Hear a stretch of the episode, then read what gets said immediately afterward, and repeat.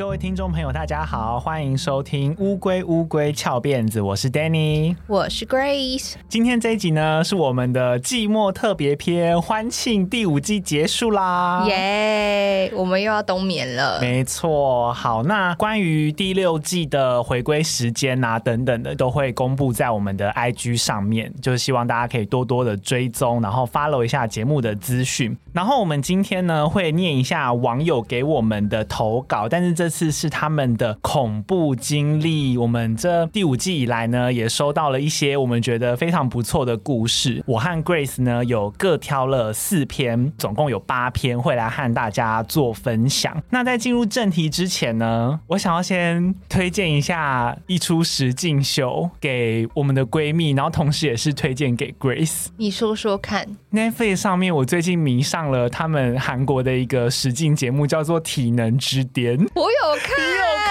有看非常推荐大家去看一下那个节目。哎，但最新的我还没看，不要暴雷。最新是第几集啊？就是上礼拜更新的，我还没看。哦，那应该是七和八，总共也只有九集而已，非常短。我就直接和大家演绎一下我在看这出节目的时候有哪些情绪表达好了。我就是一直充满着啊。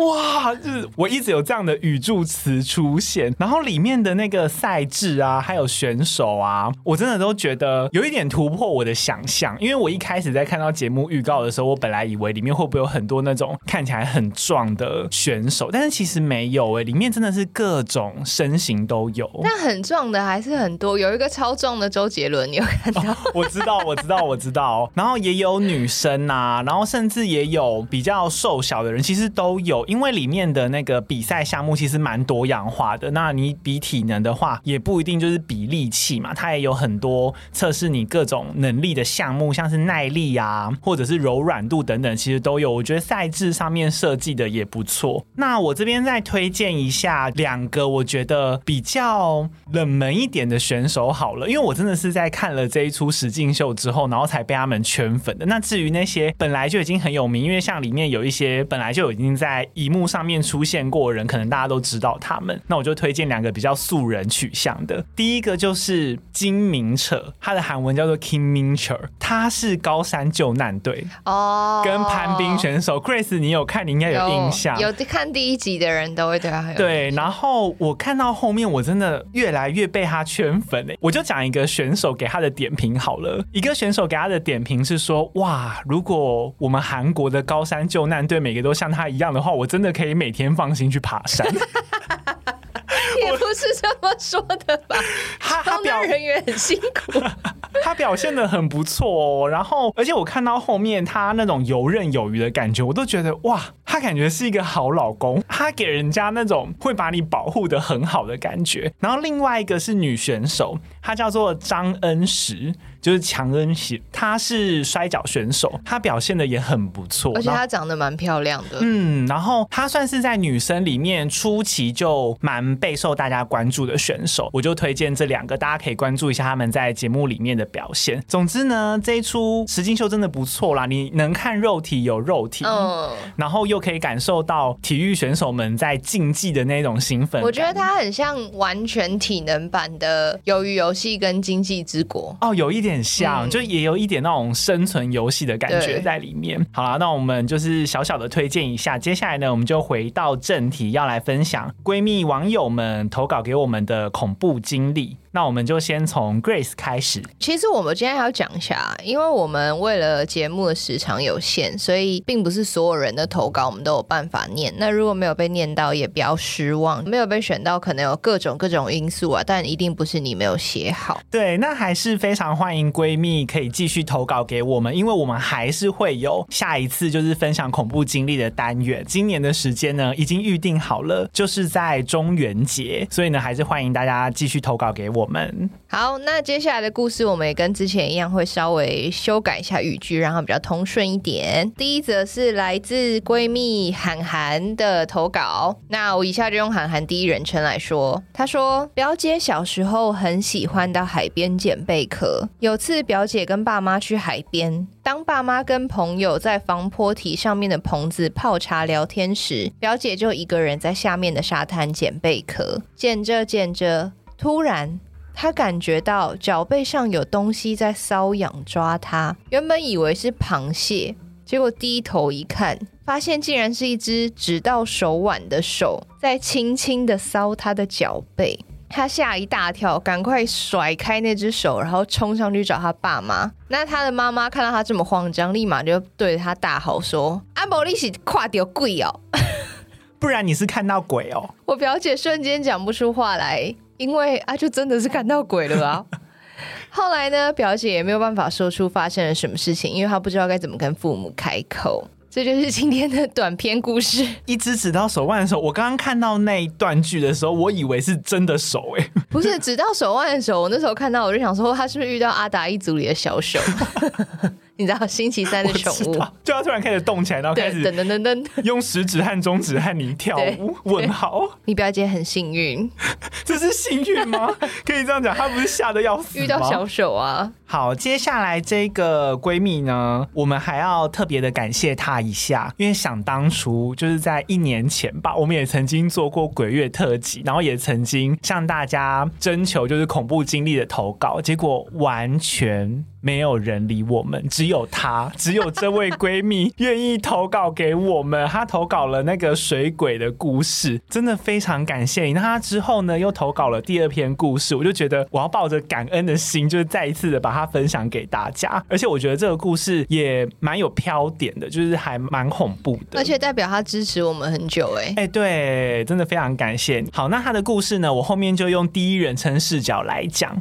这是发生在我小时候曾经住过的某间租屋的故事。那间房子是老式的眷村平房，红色的铁门上带着老旧斑驳的铁锈。更诡异的是，大门对面直立着一座路灯。泛黄的灯光直接照在红色的大门上，晚上看都会有种诡异的感觉。老实说，第一眼看到那间房子的时候，就让我浑身不舒服。但那时候还只是小学生的我，就算说了，大人也只会当作笑话听。刚搬进去没多久，我就跟附近的小孩很快的玩在一起，也从他们口中听到流传在门前那条小巷的怪事。其中一个就是我家门前的路灯，他们说。半夜会有一个穿着白衣的女生蹲在路灯下面哭，想靠近她的时候就会消失不见。当初一听到我就浑身起鸡皮疙瘩，但同时我心中也产生了一点点好奇心。在某个假日，我趁着家人都睡着的时候，偷偷爬起床，走去大门那边。红色的老旧大门上有一个可以往外面看出去的小门，但是我不知道那个到底叫什么。结果靠近大门的时候，我什么声音都没有听见。当下认。认为啊，果然是假的。但是好奇心还是让我打开了大门上的小门。没想到透过小门，居然真的看到一个女生在路灯下。不过她不是蹲在路灯旁。而是面对着路灯，刚好背对着我站在那儿，我瞬间倒抽一口气。而那个女生好像是察觉到动静，慢慢转过身。她一转过身，我看清楚她的脸，脸上本来是五官的位置都是一个又一个的血洞。我立马关上门，冲回去屋内，就这样整夜都不敢睡觉。后来我也不敢在半夜的时候起来，甚至从那天之后的晚上，我都不喝饮料，超级害怕半夜会想去上厕所。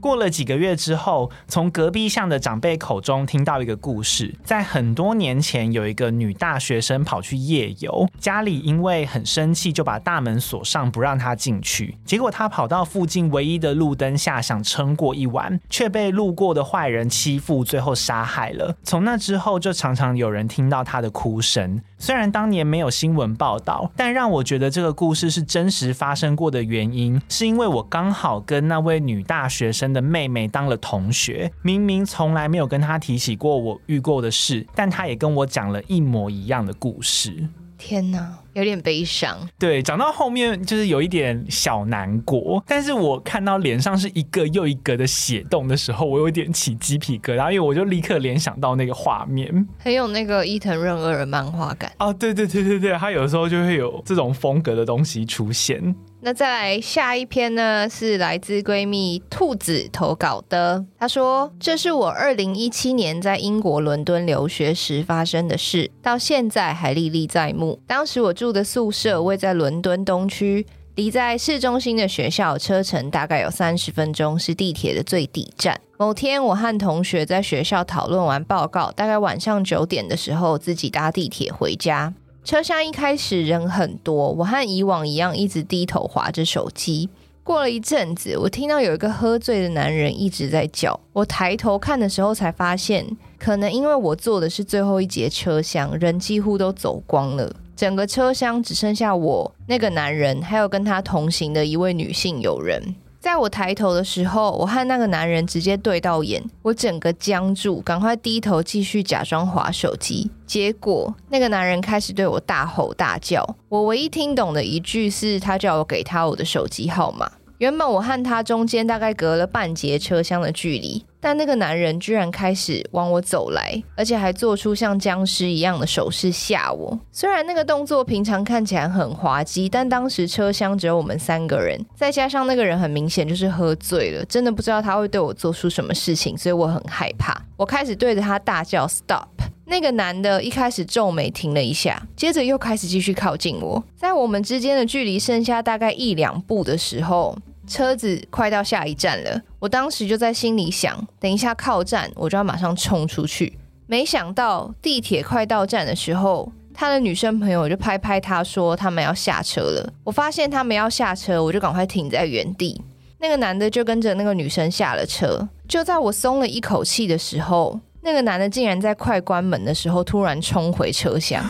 因为我就站在门边，我看到他冲进来，所以我马上就跑出去，用最快的速度冲进离我最近的隔壁车厢。在我冲进车厢以后，那个男的也追了过来，但刚好车门已经关上，他还在外面疯狂的敲打车门。我开始崩溃爆哭，因为那个车厢人蛮多的，其他乘客都吓到，但马上就有一些女性乘客靠过来问我怎么了，还好吗？也有人安抚我。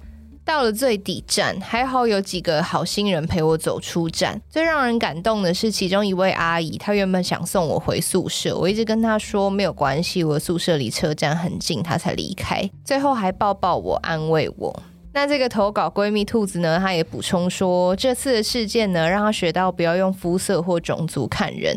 因为当时呢，他住的地方黑人很多，又听闻很多黑人抢劫事件，所以大家原本很害怕呃那个地区的黑人。但是这次的事件里面呢，欺负他的那个男生呢是白人，但最后温暖安慰他、想帮他的人，那个阿姨是黑人。哇，这是我们这一次。恐怖经历特辑面第一个人比鬼恐怖，真的很惊悚。我跟你讲，我完全可以感受他的恐惧，因为我之前也在英国留学过。我只能说，英国真的很多乐色白人。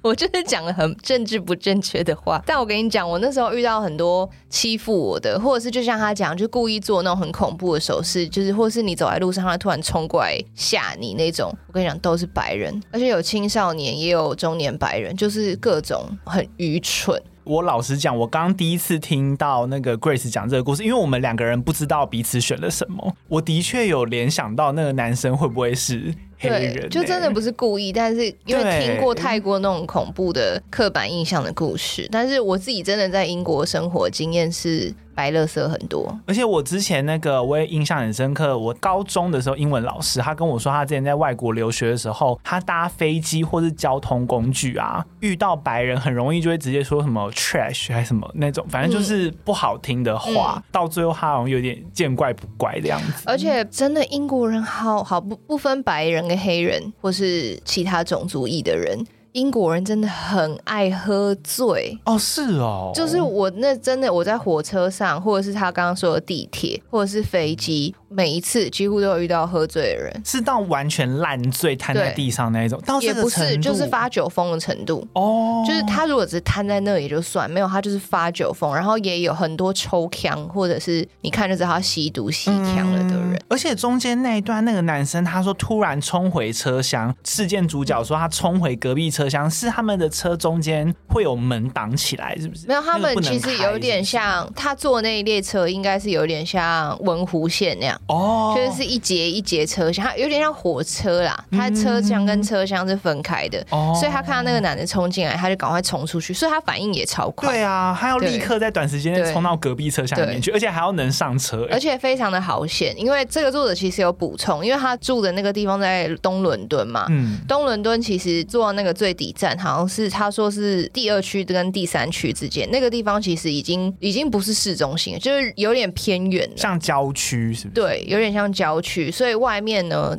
到晚上九点十点，基本上是一片漆黑的，而且人非常少。你在那一站下车，整个车站可能就会只有他跟那个男生。天哪！对哇！所以如果他冲进那个车厢，他没有来得及冲进去的话，他就会被留在那里。对，而且英国那边不像那种偏远的车站啊，不像台湾的捷运站，到处有工作人员没有。就是只有一个车站空荡荡的，跟你这样。这个时候就真的觉得台湾真的相对算治安很好。对，台湾真的真的非常治安很好。哇，好，接下来呢，我再分享下一个故事。这个分享的闺蜜呢，叫做 AR，她有一个前提，她有先说从小自己就有特殊体质，经历过大大小小的事件，但是自己呢，原本都是以错觉或巧合带过，直到遇到一位有相同体质的同事，才让我相信过去所发生的事件是源自于自己的体质。这次分享的故事发生在我刚出社会那年的除夕前一周左右，某天晚上，我跟当时的前男友大吵一架，因此当晚我也不想管他回来了没，自己灌洗完直接倒头就睡了。但是我太生气，一直都睡不着。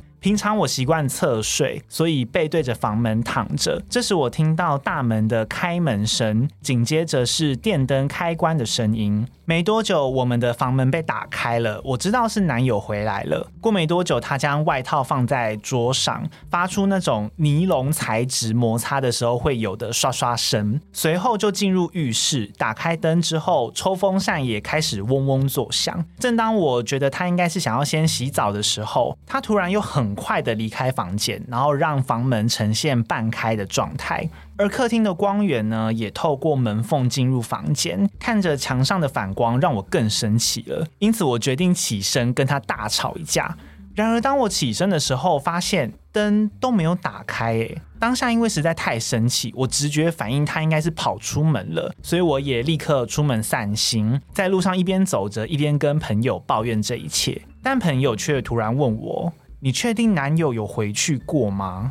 这使得我走在暗巷里面，又半夜一两点，瞬间起了鸡皮疙瘩。挂上电话，我立刻问男友有没有回去过。想当然，他回答没有。我还请他问两位室友是否有进去过我们的房间，想借厕所，但是两位室友也都回答没有。这个时候我才想到，由于从小跟家里关系不好，自从北漂上班之后，每次家人要我回家，我都会找许多理由拒绝。而前一晚，爸爸才刚打电话问我要不要回家过年，但这次我也同样拒绝了。讲完电话之后，我脑中突然浮现已经过世的阿公。从小跟阿公的关系比较好，但他在我小三的时候离开了，当时全家只有我哭得稀里哗啦。挂上电话之后，我跟阿公说。阿公拍谢，今年不能回家去看你了。我想刚才发生在家里的事，是阿公想我了吧？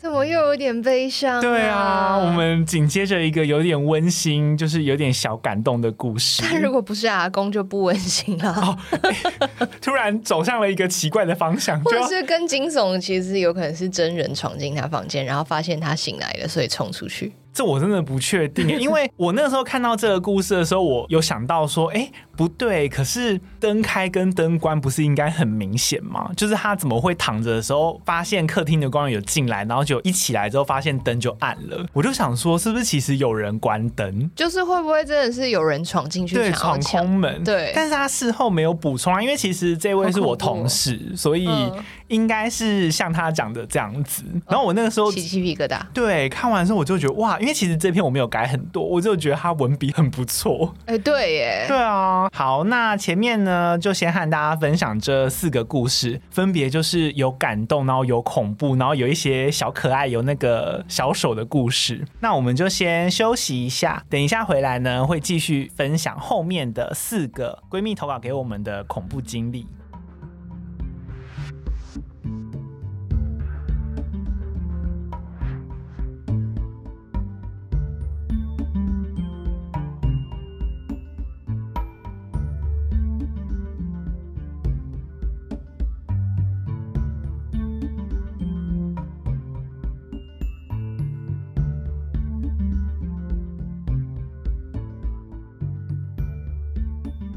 欢迎回来，乌龟乌龟翘辫子。那接下来呢，我们会继续分享闺蜜投稿给我们的鬼故事或是恐怖经历。同样的，再提醒大家，就是我们会做简易的改编，为了让故事通顺，但是我们绝对不会更改里面的剧情，就是保证是原汁原味的情节。好，接下来这一则呢，他没有留下名字，但是他有留一个标题说投稿这个是希望 Grace 可以帮我骂出口。我们来听一下他的故事。我有一个表哥，有一次暑假的时候，他来我家住。有一天，他说要跟我玩游戏，就把我带去了没有人的房间里。然后他把裤子脱下来，要我用手握住，接着做了很恶心的事情。在那件事情过后，我对那个人就充满了厌恶，还有很强烈的恐惧感。其实这件事情后来被我遗忘了很久，最近在接受心理咨商的时候才想起来。发现本来我以为是噩梦的事情，原来是真实，真的在我身上发生过的。我感到很恶心，很想吐。尤其是那个人从小到大都只会靠着大人的溺爱，做尽各种坏事跟伸手拿钱。最恶心的是，他看到我好像一切都没发生过一样的跟我打招呼。当然我都不会理他，但是每一次看到他，我就浑身不舒服。而当我鼓起勇气跟其中一位信赖的家人说了这件事之后，家人的回应却是：对，他有做错，但那时候他也很小。这种狗屁回应。他的故事就到这里结束了。人比鬼恐怖。我只能说，这世界上真的垃圾很多。很不幸的，你的表哥就是垃圾之一。而且我觉得家人也也是共犯。对，而且还是不可回收的可燃垃圾。希望你可以把你表哥对你做过的事，以及家人的狗屁回应，一起丢到你心中的焚化炉，以后烧光，忘记他们。我觉得你鼓起勇气讲出来，还有去寻求咨商帮助，都是很勇敢的事情。他们是垃圾，你是一个勇敢的人，所以往后你一定会过得比他们更好。一定要加油！我们是宝贵的人类，不要跟垃圾一般见识。而且我看到中段的时候，我光是透过文字，我就已经可以感受到他对于表哥的那种恨跟厌恶的情绪。对，他说只会靠着大人的溺爱做尽各种坏事跟伸手拿钱，好难过哦。对，天哪！好，希望你现在已经有觉得比较释怀了，那也希望你可以早日走出伤痛之中，祝福你。接下来呢，这个是 Miki 的投稿。他说：“这是我在工地某位工人跟我说的故事。嘉义的仁义潭跟兰潭都是年轻人会去聚会聊天的地方。在他们年轻的时候，他们四个年轻人从仁义潭聊完天，要开车回去，路上会经过一段没有路灯的路。他们边开车边听歌聊天，突然驾驶说前面有一个人呢。”和我说这个故事的那位工人当时坐在副驾，他就也跟着往同一个方向看过去。结果从车灯照得到的地方，远远看到一个小孩子正在盯着他们看。突然间，远方那个小孩朝他们直直的冲过来。在车灯完全照出小孩身影的时候，他们发现那个小孩竟然只有头，完全没有身体，是朝他们飘过来。驾驶下到开始加速，然后撞到了后照镜，哐的一声类似车轮压到的声音。但他们当下实在太害怕了，就也不敢停下来看，因为他们知道那个绝对不可能是人类。最后他们一路开到家才下车检查，发现后照镜上面有一撮人的头发。后来他们就都跑去庙里拜拜了。那那那会不会是真的撞到人了？哎、欸，我没有想过耶，可是应该不太可能吧？他们说他们只有看到头，哎，然后没有身体呀、啊，应该应该不会啦，应该不会。但真的有头发，哎，他们他们不会想说，干我们会不会真的撞到人？因为他们没有下车看啊，当下没有下车看，对啊。可是其实我看完故事的当下，我完全没有联想到你这个，还是我太…… 但是你这样一讲，好像真的蛮有可能的耶。好，没关系。希望这件事情就是没有任何活人受伤，只是他们真的遇到了可能像模型啊，或者是一些调皮捣蛋的小孩。希望没有任何人受伤。好，接下来这个故事呢，我先来负责开场，让 Grace 准备一下，因为今天这一篇是 Grace 挑战一个非常长、非常长的投稿，就是我们那个时候还在讨论说谁要来处理这一篇，然后 Grace 自告奋勇说：“好啦，那不然我来好了。”因为他真的很用心，他写的很长，我我真的觉得我很难想象他花这么多时间写投稿给我们，真的是蛮感动的。好，这位闺蜜叫宁宁，接下来会用宁宁的第一人称来说这个故事。大学时，我跟闺蜜一起在中部的大学念书，我的宿舍在二楼，但我跟闺蜜很常跑去找住在四楼的朋友玩。四楼宿舍的窗户是面山的，打开窗户就是一整片树林。通常晚上他们会把窗帘打开，早上因为怕光，所以会关起来。某天住四楼的那群朋友说：“诶，很奇怪，明明五楼就没有住人，但他们却很常在半夜两三点的时候听到从五楼传来敲地板的声音，已经有好几天了。问我们说今天能不能陪他们一起回去房间？我们答应回去洗完澡就会去他们房间。那天我一进去就坐在椅子上，当时窗帘是打开的，突然。”坐在我对面的那位朋友 A 说他全身起鸡皮疙瘩，我还笑笑的说：“是你冷气开太强吧？”他回：“不是，是我感应到有东西从我身边经过，已经很久没有这样了。”然后他就突然开始崩溃大哭，接着我也突然开始身体不舒服、反胃、起鸡皮疙瘩、流眼泪，这些状况我从来都没有过。当下我跟朋友 A 几乎是同时坐在地板上，抱着膝盖开始哭。其他人被我们吓到，赶快过来问我们说发生了什么事情。我说我不知道，我只觉得好难过，很不舒服。而朋友 A 则是一直哭，一直哭，一直哭。闺蜜赶快拿着护身符要我们握着，心里默念阿弥陀佛。我原本稍微恢复了，但无意间看到窗户，瞬间恐惧又开始蔓延。因为原本应该空无一物的窗户，这时候居然有好几团白色像雾状的物体在窗边。我惊恐的马上请他们把窗帘拉起来。他们问我到底看到了什么，我边哭边说：“拜托不要问。”朋友 A 看到我的反应之后，就开始一直发抖。就这样一直耗到半夜，我们一起睡在一张床上。我在半梦半醒时，听到了他们说的敲地板声，叩叩叩叩叩，像有人拿椅子撞击地板的声音。我当下马上就惊醒了。我起身时，有两个朋友也惊恐的看着我。我说。你们有听到吗？他们点了点头，不敢出声。就这样，一直到早上六点的时候，我们才离开四楼房间，回到我二楼的房间之前，我请闺蜜陪我去上厕所。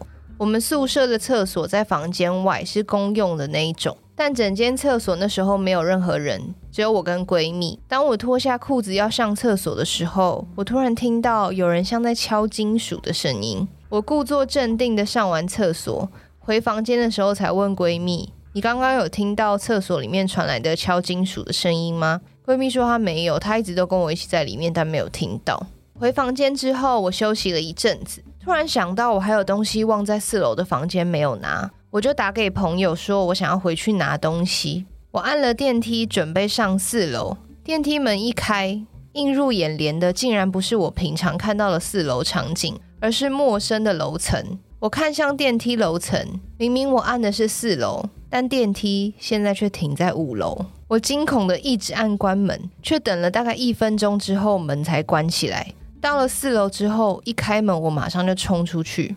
我直接快步走去朋友的房间，一开门进到房间，那种不舒服的感觉又来了。我拿完东西，立刻冲到门外喘气，从来没有这么不舒服过，而且还一直流眼泪。我马上打电话跟我爸说，我爸隔天就带我去找师傅收金。师傅看了我一眼，就问说：“你有做什么事情吗？还是你最近有没有跑去哪里？”我说：“都没有，这几天只有去朋友的宿舍房间。”师傅说：“你学校后面是不是有山？房间的窗户是不是面山？你这几天有什么感觉？想吐、想哭，还是头晕？”我说：“对，都有。”而且早上去厕所的时候，还听到有人在敲东西的声音，可是明明就没有人。师傅就说要跟你朋友说，晚上不能开窗帘，尤其是面山的窗，而且早上要打开，让阳光照进房间。尤其女宿，因为都是住女生，阳气不够，面山的房间晚上很容易招山精鬼魅。之后回到学校，我就把师傅跟我交代的跟朋友们说，他们也照做了。我跟朋友 A 就再也没有遇到一样的事情了。哇，所以他们遇到的应该就是山上的一些，就是可能有一些想要整整他们的吧。我中间听到后半段的时候，我想说，哇，这个长度已经是可以做葛姐姐恐怖故事。对啊，对啊，而且我觉得最恐怖是它中间电梯门打开，但不是四楼，是五楼啊。五楼那个哦，我不知道，好毛哦。那个很恐怖。那如果是我当场我的话，我应该会吓尿。而且尤其是他当下的情况是他前一天已经发生那样子的事情，就他已经在恐惧中。对，然后隔天起来又看到那样子，那真的是吓歪哎。而且其实前面那边啊，听到那个什么，他们一起抱着大哭的时候，我想说也太失控了吧！就是画面感觉很恐怖。对，那个画面好像电影画面，你知道吗？就是好像突然出现一个东西。我在想，他们是有被附身吗？因为他说他身体不舒服，反胃又开始哭，还是什么？就是好像也有可能，但是可能就是被影响吧，不知道。还直接看到白雾哎、欸，对啊，那么具象化，这个心里真的是会有阴影哎、欸。电梯那个真的太经典了，好恐怖。哎、嗯，你有住过宿舍吗？有啊有啊，但是我住的那个宿。舍蛮新的，就是我那时候很幸运，就是我我去排的宿舍是学校那一年才新盖的哦，所以没有什么恐怖，而且那时候蛮好，是我们那个宿舍是套房，厕所在房间里，而且还是干湿分离的。哇，也太棒了吧，也太豪华了。接下来是我们今天的最后一个故事了，这个也是我特地放在最后一个，因为是我选完稿子之后，我觉得。后劲最强的，就是希望各位闺蜜听的时候也可以感受到那股后劲。这个投稿的闺蜜呢，叫做甘贝。我后面也是用第一人称的视角来讲述这个故事。这是我的亲身经历，在林口有一间很老、很灵验、很有名的竹林山寺。我刚买车的时候有去求过一个水滴形状的平安符。材质是金属的，我把平安符绑在机车车牌正中间，上面的车尾灯，所以平安符平常大概会落在车牌正中间偏上面一点的地方。那个时候我在林口上班，每天晚上十点以后固定都会吃宵夜，然后骑一条山路下山回家。那条山路上有几个出了名的大弯，平常我经过的时候都会刻意放慢速度。某天晚上凌晨两点多，因为已经骑好几年了，那一次我就照平常的速度，不宜有他的直接骑过弯道。经过大弯的时候，在弯道最弯的地方，我吓到了。在弯道正中央的地上，竟然摆了三件衣服，用百货卖的那种衣服折法摆得方方正正，非常整齐，看起来就像国字的品那样子。而左右两边是正红色的衣服，中间是全黑的。由于速度太快，我没办法在弯的过程急刹，所以我就把黑色衣服直接碾了过去。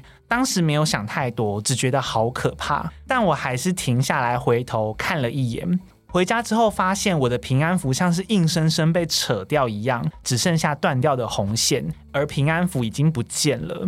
至于原本平安符落在车牌正中间的那个位置，后来深深的烙印出一个黑色的水滴形状。事发当晚我就睡得非常不好，心脏也不太舒服，后来还去看医生，医生帮我佩戴了二十四小时心率监测仪。医生还很纳闷，一般人应该是白天活动的时候心跳会比较有起伏，到了晚上睡觉便比较平稳，但我当时都相反，白天很平稳，晚上睡着的时候却像在运动一样起起伏伏。直到后来我再去竹林山寺求了一个平安符，事情才逐渐落幕。我跟你讲，为什么我有一种身临其境的感觉？为什么？因为我也住过林口，然后我知道那条山路，哦、因为那条山路就是你要进市区一定要经过。但我没有骑车啦，我都是搭公车，偶尔骑车给朋友在。哎，等一下，弯道是只有那一条哦？为什么我都没有讲到地区，你就知道是哪一条？林口，因为林口本来就新北市嘛。如果你是要从林口再往，